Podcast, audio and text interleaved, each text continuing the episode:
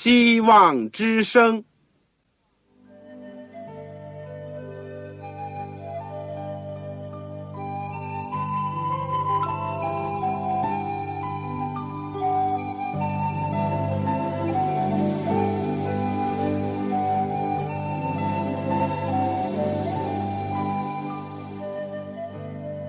各位听众朋友，各位弟兄姐妹，欢迎您收听信徒培训这个节目。教会的兴旺，不单表现为人数众多，更要求教友的素质好。为了使教会真正达到人丁兴旺，又灵性健壮，希望之声特别为广大的信徒制作了信徒培训这个节目，满足主内同工同道的需要。信徒培训由黄牧师主讲，将有多种课程推出，欢迎弟兄姐妹们踊跃参加。下面我们就把节目时间交给黄牧师。各位亲爱的弟兄姐妹、组内的同工同道以及收音机旁边我们的听众朋友，你们好，我是旺草，很欢迎您收听我们希望之声的信徒培训的节目。我们这个阶段。都是研究保罗的书信，而我们最近所学习的呢是罗马书。愿上帝能够借着我们所研究的保罗书信当中这封非常重要的罗马人书，得着灵性上的帮助，以及使我们在真理的知识上也能够有长进，更加能够分辨出一些是非，能够更好的装备自己。能够为主工作。我们上次呢是讲了罗马书的第五章的十二到二十一节，讲到前后亚当，或者说人类的始祖亚当和基督与我们的关系。圣经讲，在亚当里众人都死了，因为人都犯了罪，虽然不和亚当犯一样的罪。但在基督里面呢，所有相信、接受、响应上帝救恩的人呢，都活了。如果说罪接着死做了黄，那么义呢，就接着耶稣基督在我们的生命当中居首位。上次我们也讲了，罪就是不单单是触犯了这个成文的律法。或者是不成文的律法，都是一样的，都会带来死亡。所以，不论在摩西颁布律法之后，或者是在摩西颁布律法之前，违背上帝律法、违背上帝的命令和吩咐，后果呢，都是一样的。这就出现了死临到众人的悲惨的景象。但同样的。无论是在旧约时代，或者是新约时代，只要人以信心来响应上帝的恩典，听命顺从，去体现他的信心的话，那么我们就可以因着救主耶稣基督，也就是上帝的羔羊的救赎而得救。人一方面要承受来自遗传的。来自我们始祖犯罪所带来的身体衰弱以及死亡的后果，但另外一方面呢，也可以说我们是自作自受，因为我们自己呢也犯了罪，必须要承担罪的后果，也就是死亡。所以保罗呢，在这段圣经里面强调的是，上帝的恩典大过我们的过犯。只要我们肯接受他的恩典，他的恩典足以解决我们的罪的问题，足以解决我们的死亡的问题。这就是福音。我简单的温习了一下上次在罗马书第五章十二到二十一节所讲的，而我们今天呢要学习罗马书第六章。在我们学习之前呢，让我们一起。恳切的祷告，亲爱的天父，我们谢谢你，你借着空中的电波，给我们一个大的课室，我们都愿意坐在主的脚前，做你的学生。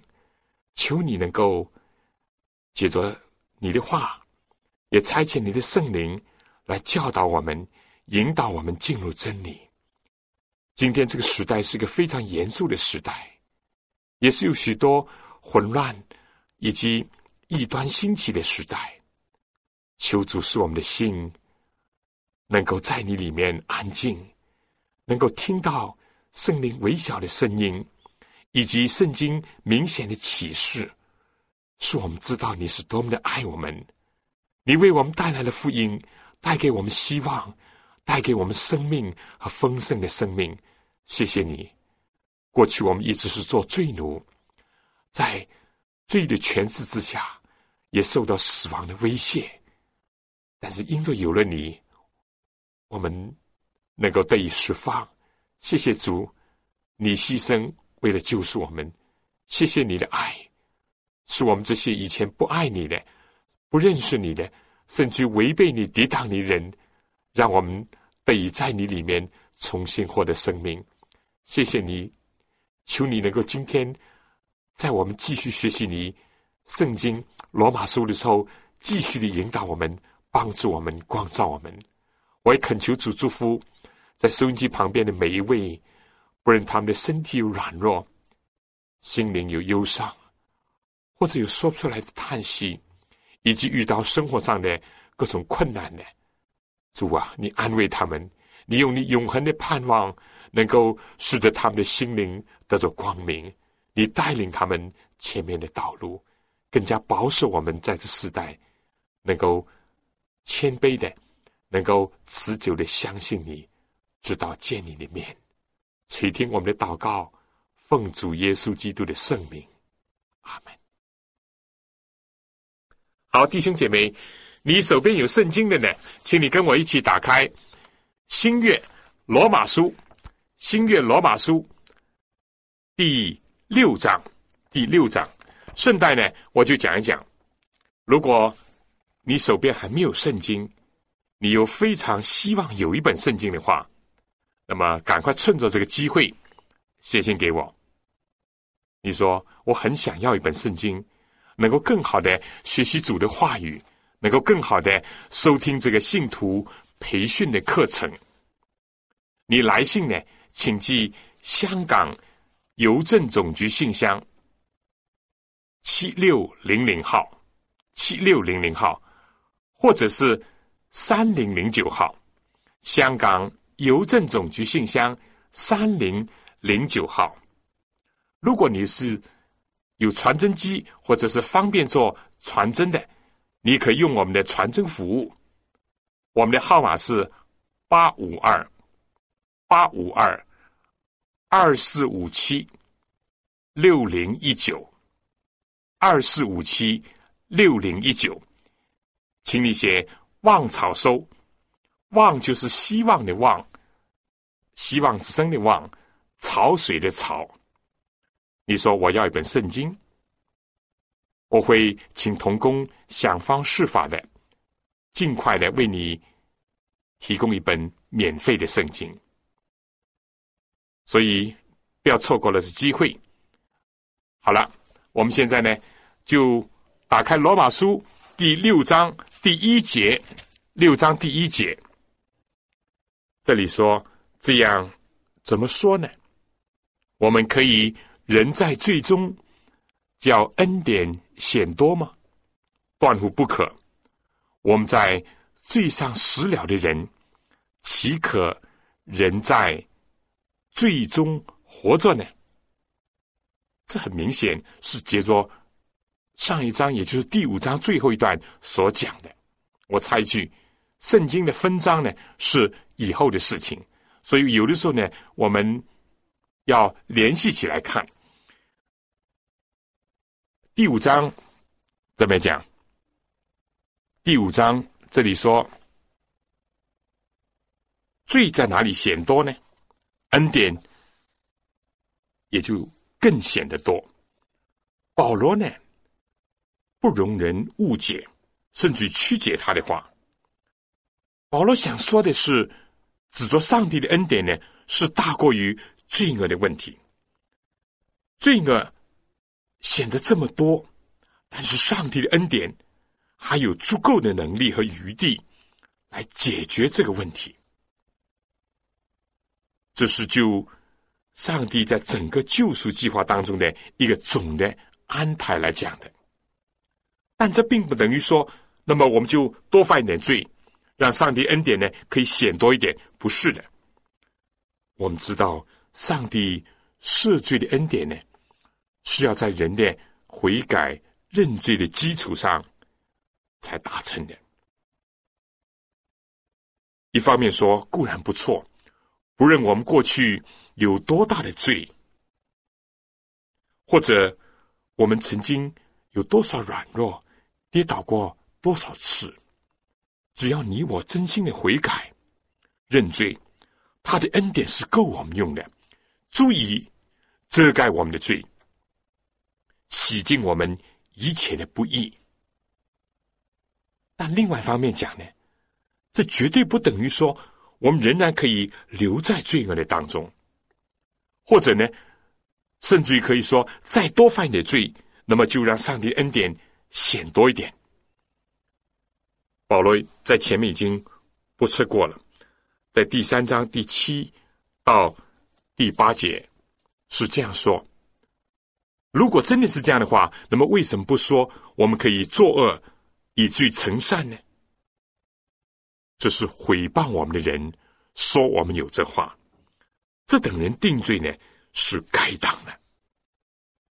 保罗在这里呢就问：这样怎么说呢？如果说罪在哪里显多，恩典就更显多。那么我们是不是可以仍然活在罪中，就让恩典去显多吧？保罗说：“断乎不可。”在英文说：“上帝禁止。”绝对不是上帝的意思。上帝甚至于禁止这样的想法和做法。我们在罪上食了的人。岂可人在最终活着呢？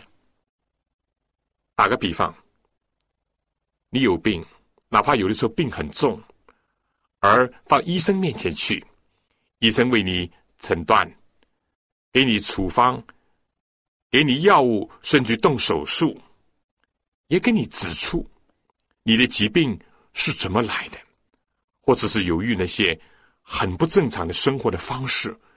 或者是这个接触了细菌，或者是平时根本不注意健康的规律等等，而引起呢？那么医生医好你，你固然要谢谢医生，这是没有错的。而且你的病因越重，医生能够医治你，那越显得这个医生的本事，或者他的药物，或者他的手术是非常高明的，这是没有问题的。但是，能不能这样想？那既然医生医好我了，连的这个病都可以医好了，那么我索性就再重蹈覆辙，再继续的过过去那样种生活，继续的来招致疾病上升呢？如果是这样的话，岂不是非常可笑吗？如果医生真的知道这样的话，他会怎么感受呢？他一定说：绝对不可以这样，你应当。改弦换策，你应当改变你的生活方式，你应当如何如何？这是很明显的，是不是？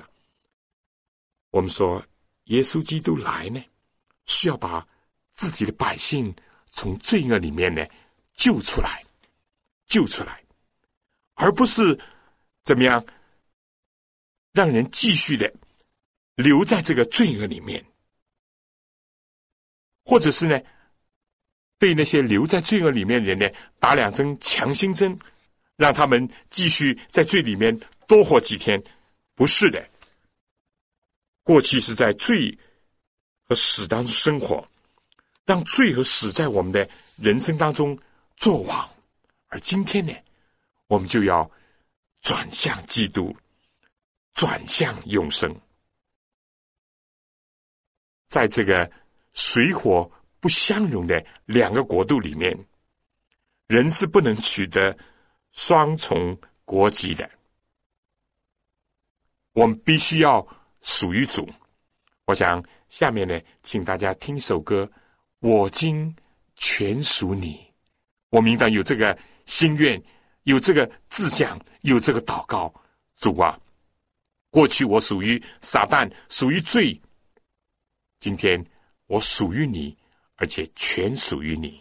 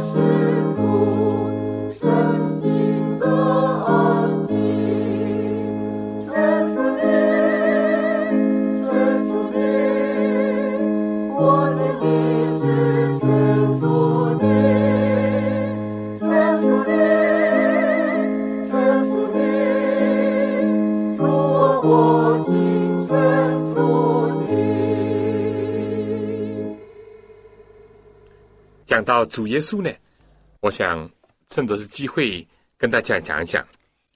我最近这个写了一本小册子，叫《主耶稣与你》，有十篇短的文章，都是讲到耶稣基督跟我们的关系。他来了，他为什么要来？他来要救什么人？他来怎么样启示了真宗教？等等。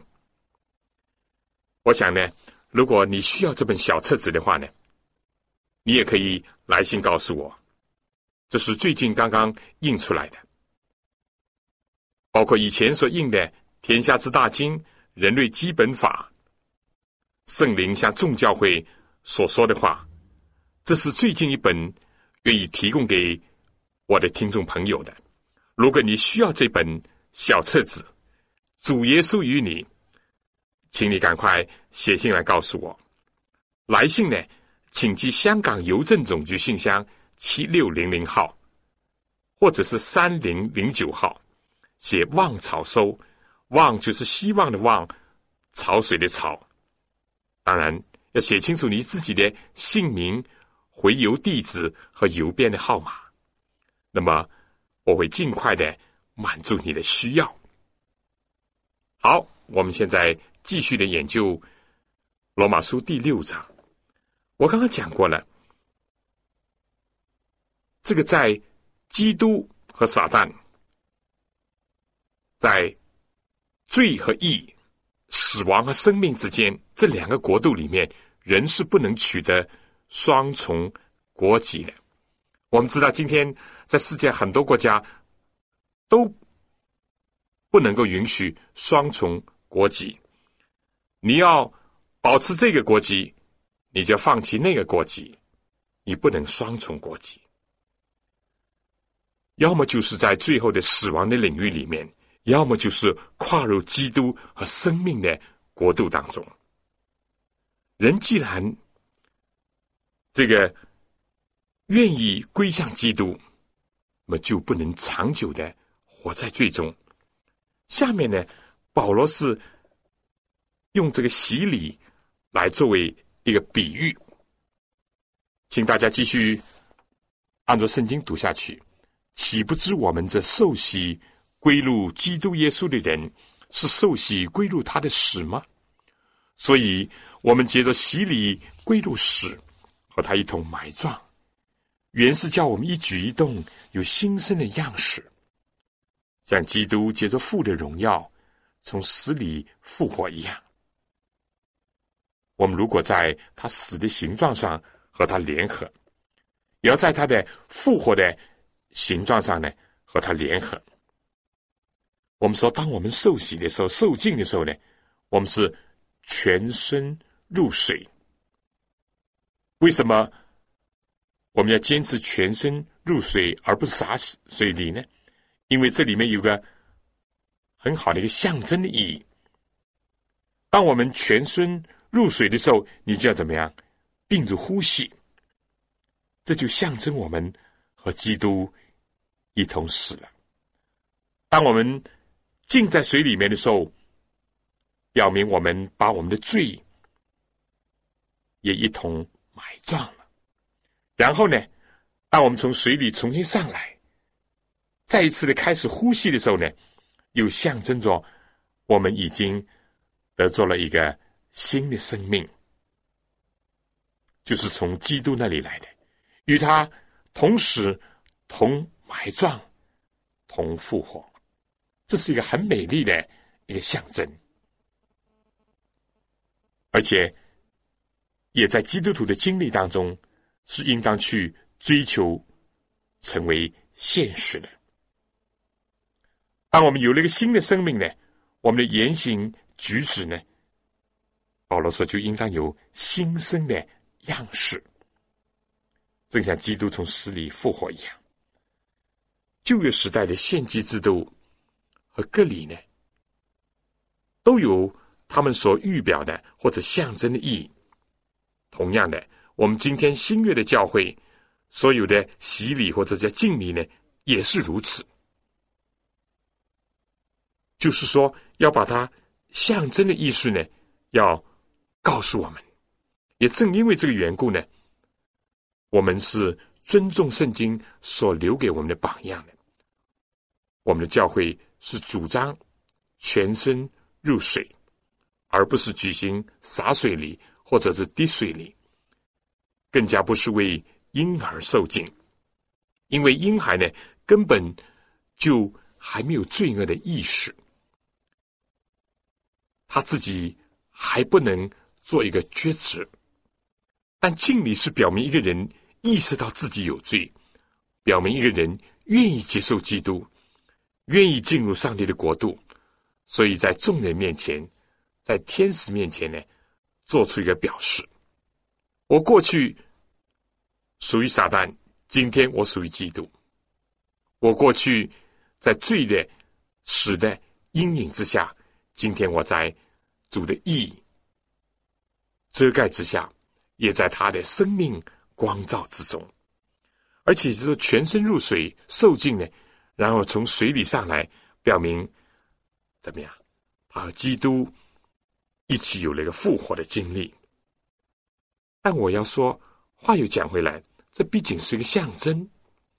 一个人在受尽的时候，是不是真的已经，或者是真的能够在那个时刻经历了这种与基督同时同复活的经历呢？这又是另外一回事情。我们即使是尊重这个礼仪，甚至于也维护这个礼节的神圣性，以及它所象征的一个全备性，就是全身入水。但同时，我们又看到，这无非还只是一个礼节，是不是在人的心灵当中已经生发功效？是不是他的生命当中真的经历过这种经验呢？那是我们更当要注意的事情。敬礼的意思是重要的，但它的实质呢，就更为重要。保罗说：“我们若是在他死的形状上与他联合，也要在他复活的形状上与他联合。”我们再次看到了基督教的积极的一面，就是说，基督教固然是有一些意识、外表的宗教的礼仪，但基督教更加着重的、强调的是它内在的实质。基督教另外有积极的一面，就是说，以这个圣礼，就是敬礼来说吧。所表明的，死亡不是我们的终极的目的，甚至和基督同时，都还不是一个全备的救恩。唯有和耶稣基督一同复活，那才是福音所带给我们的。请大家看第六节，第六章第六节，因为知道我们的旧人和他同定十字架。是罪身灭绝，叫我们不再做罪的奴仆。这里面大家是不是看到？刚刚讲的是用个敬礼做比喻，这里呢又用了另外一个这个形象，就是当我们想到耶稣基督定十字架，保罗就说：我们应当把我们的旧人，把我们的老我和他一同。定十字架，耶稣怎么样在十字架上死亡？我们也要使我们的罪身灭绝，叫我们不再做罪的奴仆。当罪活着的时候，我们活着的时候呢，就有所作为，罪呢就做完了。这样一来呢？我们就是做了罪的奴仆，但当罪依然要统治人的时候，要掌权的时候呢，我们当然是受制于他，因为我们一直是失败的，我们常常是犯罪的。但如果我们已经死了呢，他就无可奈何了。所以我们应当要追求这样一种经历。就是说，我们对于罪呢，就像死了一样，无动于衷。最引诱我，最试探我，最欺骗我。但是我因为死了呢，我的老我已经死了呢，就没有反应。你说是不是啊？我们说，我们活着的时候，人家有的时候骂我们一句，打我们一下，我们会痛；骂我们，我们会心里面啊受刺激。但是，你对一个殡仪馆里面的死人怎么样？固然你称赞他也好，你哭也好，他也不知道。你就是骂他、打他，他也没有反应，因为是死了。以前如果罪呢，惯于驱使我们为他效劳，甚至为他卖命，但今天我这个从前是最奴的人呢？已经死了，那么他也就不能再利用我，或者是加害于我了。这个道理，我想应当是非常明白的。第七节，我们大家继续看下去啊。因为已死的人是脱离了罪，这里不是讲我们死了以后就没有罪啊。这里所讲的是指着我们的救我、老我。我们的旧人，如果我们的旧人死了的话呢，我们就已经脱离了罪。再看第八到十一节，这里说：我们若是与基督同死，就信必与他同活，因为知道基督既从死里复活，就不再死，死也不再。做他的主了，他死呢是向罪死了，只是一次；他活着是向上帝活着。这样你们向罪也当看自己是死的，向上帝在基督耶稣里却当看自己是活的。这段呢是讲生死的问题，但是呢，奥秘呢是在于经过了死亡，进入生命，不和耶稣同死，就不能和他同活；而与他同死呢，也就必定和他同活。但死是什么呢？圣经讲，罪的公价乃是死。但耶稣基督他来，他要担当全人类的罪，包括你我所有的罪。他来，他为我们牺牲了。他的死只是一次，只要一次就成就了赎罪的大功。这是我们要讲的第一点，而第二点呢？我们不能把耶稣基督重定十字架，因为圣经明明讲，他只是为我们的罪死一次，他已经复活。我们不能把它重定十字架，意思就是说，我们老是故意的犯罪，甚至于不听圣灵的感动，消灭圣灵的感动。我们故意要使基督怎么样呢？为我们似乎一再的受苦，甚至于要一再的上十字架，这是不可以的，不应当的，也不能的。第三点呢，保罗说，耶稣也不再会再次的死亡，因为耶稣基督复活的是一个属灵的生命，正像将来得救的人在复活的时候。上帝要给我们带来一个灵体，也就不能再死。死呢，也不能在基督的身上作王。而耶稣基督复活呢，是向上帝活着。这个经历呢，也应当成为我们的经历。我们应当要把我们的罪身，把我们的老我。和基督同定十字架，这样呢，我们的新的生命就是说，能够向着上帝活着。这里也同样的，我想可以引用马太福音第十章三十八到三十九节，耶稣说：“不背着他的十字架跟从我的，也不配做我的门徒。”得着生命的，将要实上生命；为我实上生命的，将要得着生命。这是一个非常奇妙的一个转换的过程。我们只有经历了这个，与基督同时，我们才能够与他同活。在与主一同复活以后。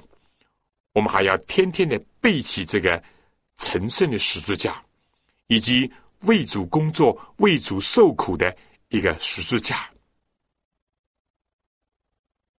能够不断的往前走。我想这是一个非常奇妙的。下面呢，在我继续讲解之前呢，再请大家听首歌，真是奇妙生命。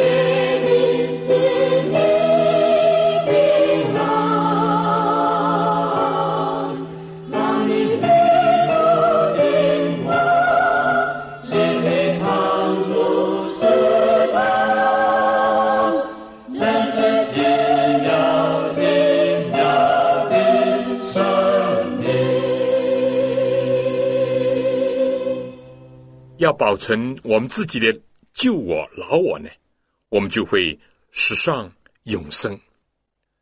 但如果我们肯为着永恒的生命而放弃我们的旧我，必要的时候甚至于放弃我们的肉体的生命，我们反而就得做了生命。这是一个属灵的奥秘，是一般人所不能理解的，甚至于不容易接受的。但耶稣基督已经讲了，而且耶稣也讲，人有的时候经过苦难，就进入荣耀；经过死亡，就进入生命。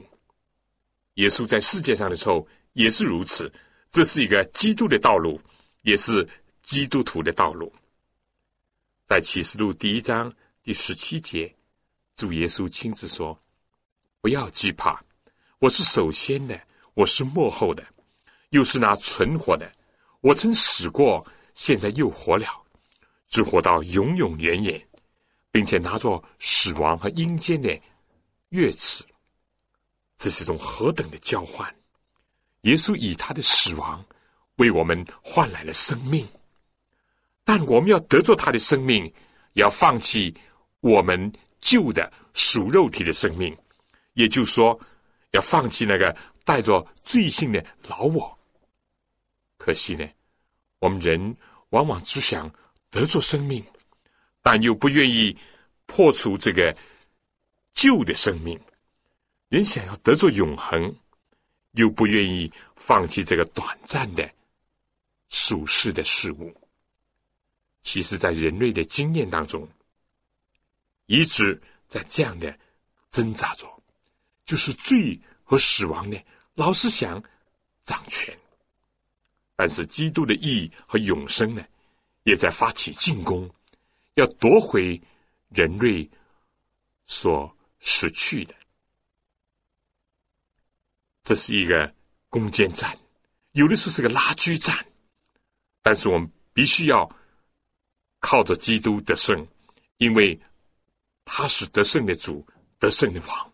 要让他在我们生命里面做王的时候，最撒旦才成为我们的手下败将。否则话呢，我们就会做一个罪奴。好，我们紧接着这个看第六章十二节，保罗说：“所以不要容罪在你们彼此的身上做王，使你们顺从身子的私欲。”也不要将你们的肢体献给罪，做不义的器具，而要像从死里复活的人，将自己献给上帝，并将肢体做义的器具献给上帝。罪必不能做你们的主，因为你们不在律法之下，而在恩典之下。十二节所讲的做王呢，也就是统治的意思。保罗意思说，不要让罪的权势来统治你我，使我们呢顺从自己肉体的私欲，因为亚当夏娃的失败呢，就是因为肉体的情欲、眼目的情欲，并今生的骄傲。这里说，也不要把我们的肢体献给罪，做不义的器皿。人一方面呢，既有一个自由选择权。可以选择为善，或者是选择作恶；可以选择做义的器具，也可以自己选择做不义的器具。但当你这样选择的时候呢，你同时呢又进入另一种委身的一种义务。选择权呢是在乎人，但一当人享用了这个权利，同时也就进入了一个。义务，我们或者是成为罪恶的奴仆，或者成为公义的使者。保罗劝勉我们，不要把我们的肢体献给罪，做不义的器具，而要像从死里复活的人，将自己献给上帝，将肢体做义的器具，而献给上帝。我想，在一个封建专制、集权的国家当中，人呢常常有这样一种体会：为什么老是做自己所不愿意做的事情呢？老是的服从那无理的要求呢？罪在我们的身上，就是这样的滥施他的淫威。但是同样，当人行在真理当中，在正义的原则的支配之下，他的生活。他的工作简直就是自由自在的，他没有任何的顾虑、危险，既不是为利，或者是受着威迫才去说某句话、做某件事，而是真理在他的心里，爱在他的思想当中，这样呢，他就自自然然的活出真理来，他并不感觉到这是一个重担。他只感觉到这是一个快乐，这是一个回应的这个基督的一个结果。保罗最后说呢：“罪必不能做你们的主，因为你们不在律法之下，乃在恩典之下。律法是指着那些得蒙赦罪的人来讲话。”保罗讲到这里呢，他又想到以前几度这样做，他自己问也自己答，这怎么样说呢？我们在恩典之下，不在律法之下就可以犯罪吗？保罗怕有人误会他，甚至于曲解他，而反过头来毁谤他。保罗自己这样问了，在恩典之下。不在律法之下，那么意思是不是说，因此我们就可以犯罪呢？保罗再次用“断乎不可”，根本不是这样。第十六节呢，他就这样解释：岂不晓得你们献上自己做奴仆，顺从谁就做谁的奴仆吗？或做罪的奴仆，以至于死；或做顺命的奴仆。以至于诚意，我们已经讲过，人有自由选择权，但是选择的范围呢，无非也只有两个，一个就是罪，一个就是义。你要义，就要放弃罪；你怀抱罪，你就一定拒绝义。亚当夏娃听从了蛇，也就是魔鬼，他就一定的不听从上帝的吩咐。顺从罪的结果，那又是什么样呢？无非是做罪的奴仆。正像今天世界上，仍然有些地区有些所谓人口贩子，他们以种种的谎言或者欺骗的手段来拐带一些，甚至于胁迫一些人。也更多的情况下是引诱一些心意不坚定的、贪财爱利的，企图享受的。少女给他们美丽的衣服啦，结果就把他们推下火坑，或者是让他们永远沦为奴婢。保罗说，在恩典之下，不是叫我们继续去犯罪，因为一犯罪呢，我们就成为罪的奴仆，成为罪的奴仆呢，就要受到律法的审判和定罪，而至终呢，会灭亡。保罗讲到这里，他很快乐。他说：“感谢上帝，因为你们从前虽然做罪的奴仆，现在却从心里顺服了所传给你们道理的模范。”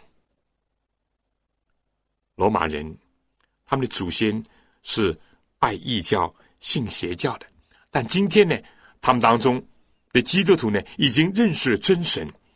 以前由于错误的信仰。